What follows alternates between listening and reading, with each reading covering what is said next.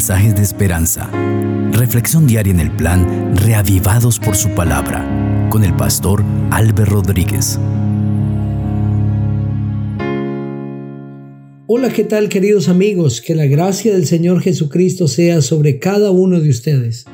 Hoy nos encontramos para meditar una vez más en el texto bíblico, en esta ocasión Deuteronomio el capítulo 14.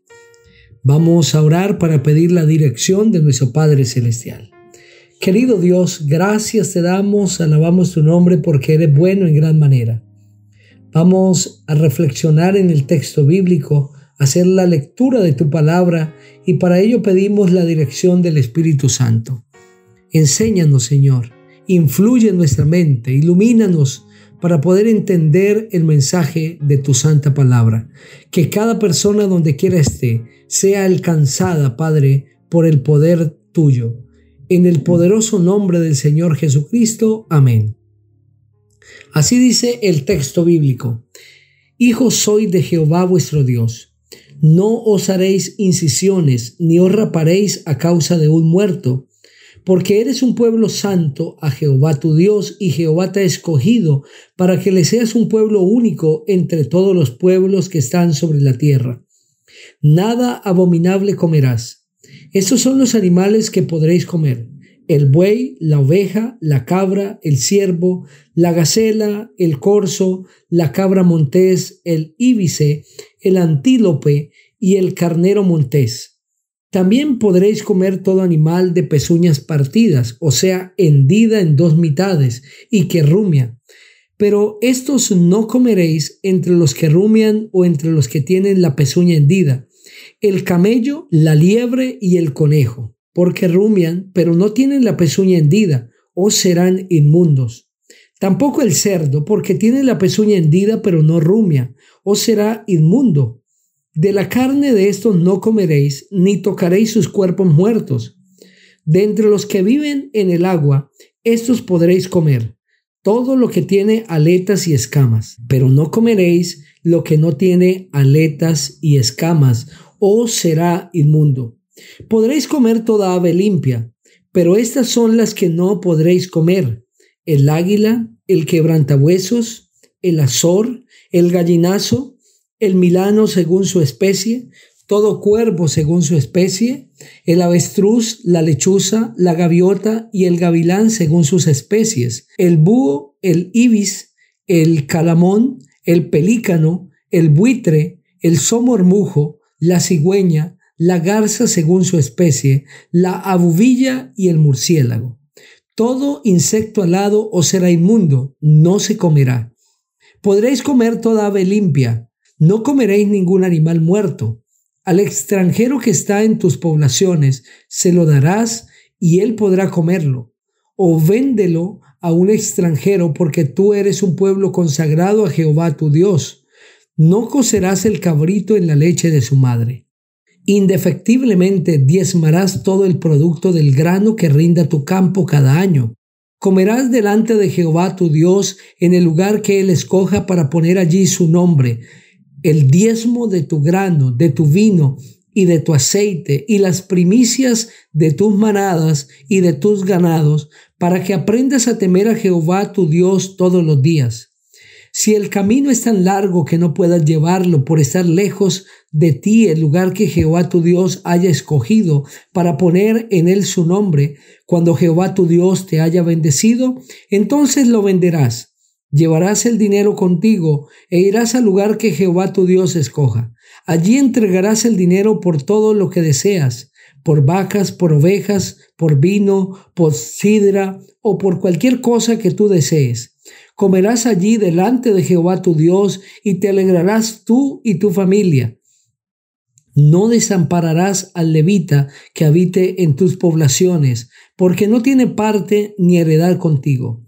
Al cabo de tres años sacarás todo el diezmo de tus productos de aquel año y lo guardarás en tus ciudades.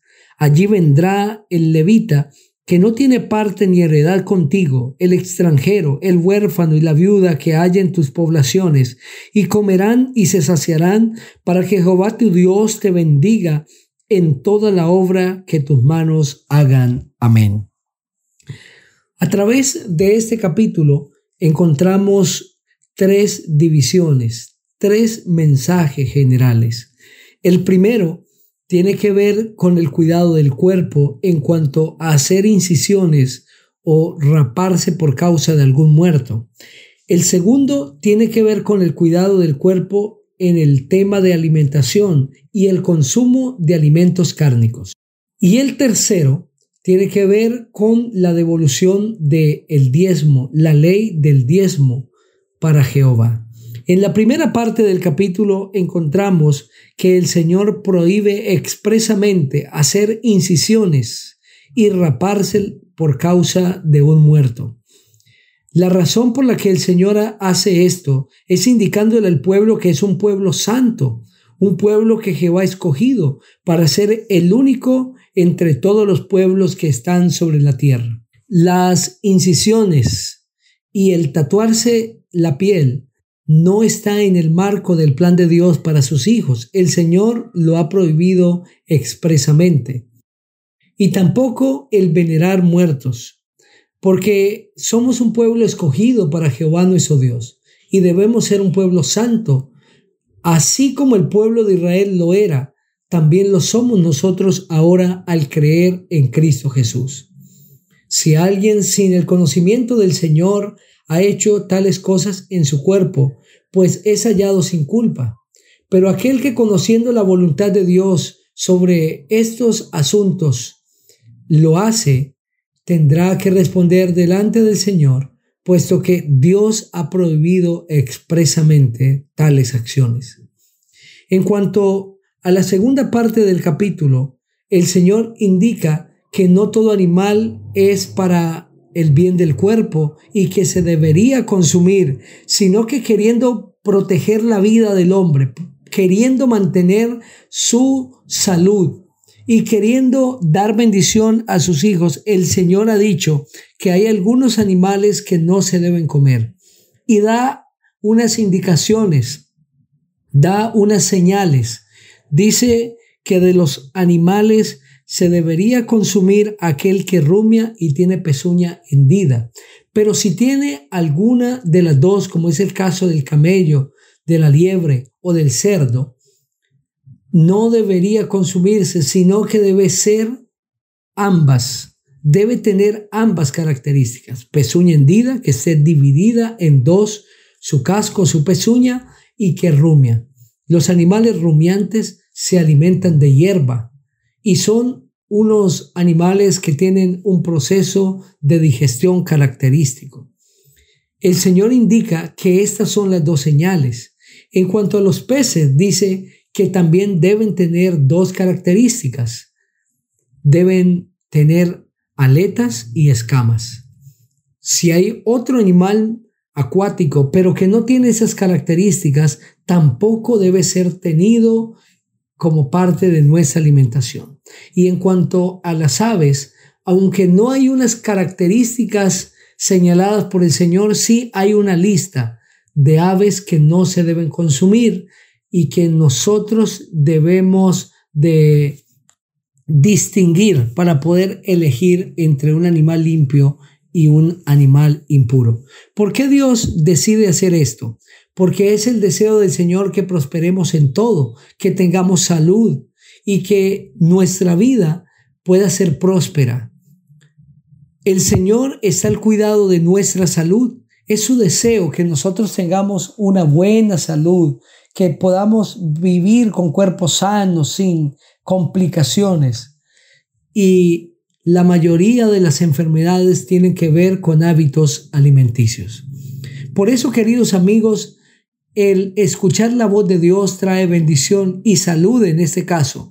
El ignorarla trae maldición y enfermedad. Somos libres de elegir si escuchamos la voz de Dios o no. El Señor no obliga. Puede ser que alguien se pregunte, bueno, ¿y eso tendrá implicaciones en la salvación? Pues directamente no, pero a la larga sí. Porque en la medida que nuestro cuerpo esté sano, podremos corresponder al llamado divino podremos servir al Señor. En la medida que nuestro cuerpo esté sano, podremos aceptar la voluntad de Dios como soberana en nuestra vida y tener la capacidad de obedecerla. Pero cuando nuestro cuerpo está enfermo, difícilmente podremos rendir una adoración correcta a nuestro Dios. Y la tercera parte del capítulo es la ley del diezmo. El Señor le indica al pueblo que debe diezmar del producto del grano de su campo y de todo en lo que Jehová les prospere, ya sea en el grano o en animales. Y el Señor indica que es necesario llevar el diezmo al lugar donde Dios ha establecido. Y cuando haya alguien lejos de la ciudad, pues debe venderlo para no quizá tener dificultades con el transporte, con el traslado de tales productos o animales. Debe venderlo y al acercarse a la casa del Señor, al templo, al lugar donde Dios había indicado llevar el diezmo, allí comprar según hubiese determinado o según fuese también su venta. Y presentarlo delante del Señor, y aquí se presenta el diezmo como parte del sustento de los levitas. El diezmo no es un asunto nuevo, sino que desde Abraham se conoce como una costumbre que hace parte de la adoración que los hijos de Dios le brindamos a Él. Solo que el enemigo ha desvirtuado el concepto bíblico y verdadero del diezmo para hacer que la gente repudie el diezmo, para eh, hacer que la gente no vea en él bendición, sino que vea trampa, que vea a algunos enriquecerse sin tener en cuenta que el diezmo está establecido por Dios como un medio de bendición para la humanidad. Queridos amigos, el diezmo es un medio a través del cual Dios bendice a sus hijos. Implica obediencia. Dios no está interesado en las cantidades, Dios está interesado en la obediencia, en la disposición de sus hijos. Tampoco es sencillamente entregarlo, sino que Dios pesa incluso los motivos. Debemos entregar al Señor, pero con alegría, con toda la disposición y en el reconocimiento que Él es el soberano. Esos mensajes de ese capítulo han de hacer nuestra vida mejor y nos preparan para servir con nuestro corazón, con nuestro cuerpo, nuestra mente al Dios del cielo. Quiero invitarte para que juntos elevemos una oración. Padre maravilloso, gracias te damos por la vida.